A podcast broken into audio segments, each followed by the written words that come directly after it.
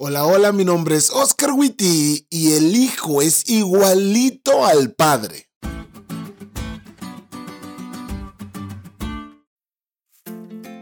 Antes de ser el pastor Oscar Witty, era Oscarito, el hijo de Witty. Mi papá goza de cierta popularidad en Honduras. Era locutor en un par de programas de la radio adventista en mi país. Canta precioso y es una persona muy carismática siempre contento, siempre dispuesto, siempre con una sonrisa. ¿Ahora entendés? Es que somos iguales. Durante muchos años claramente vivía a la sombra de mi papá, pero a medida iba creciendo y me fui interesando por la radio, la TV, y llevaba conmigo siempre una sonrisa, disposición y mi usual alegría, la gente podía ver a mi papá a través de mí. En México, el país donde vivo, la gente no lo conoce, pero con verme o escucharme literalmente es como si estuvieras viendo o escuchando a mi papá. Con conocerme es como si lo estuvieras conociendo. Eso, mis queridos amigos, eso mismo es lo que sucede con el Padre y con Jesús. Mira lo que dice Hebreos 1. Dios, que muchas veces y de varias maneras habló a nuestros antepasados en otras épocas por medio de los profetas, en estos días finales nos ha hablado por medio de su Hijo a este lo designó heredero de todo, y por medio de él hizo el universo.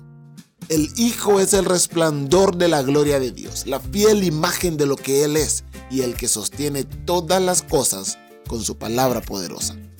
A través de Jesús podemos ver al Padre, porque Él es la misma imagen de Dios. Pero veamos lo que le dijo Pablo a los hermanos en Colosas.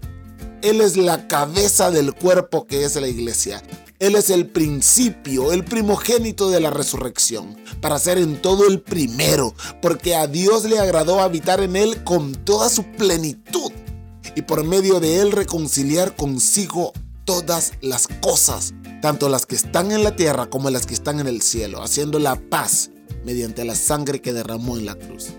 En Jesús está toda la plenitud del Padre, es decir, todo lo que hace que el Padre sea Dios está en Jesús. Escúchame bien, todo lo que hace que el Padre sea Dios está en Jesús. ¡Wow! La lección concluye diciendo, así como Dios en la creación usó la luz para disipar la oscuridad, nos ha dado a su Hijo Jesús para disipar los conceptos falsos sobre Él y para mostrarnos la verdad acerca de Dios.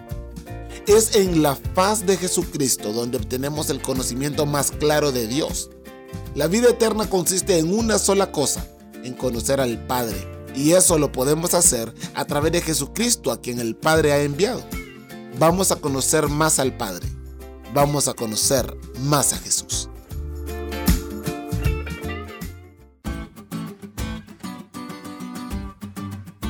¿Te diste cuenta lo cool que estuvo la lección? No te olvides de leerla y compartir este podcast con todos tus amigos. Es todo por hoy, pero mañana tendremos otra oportunidad de estudiar juntos.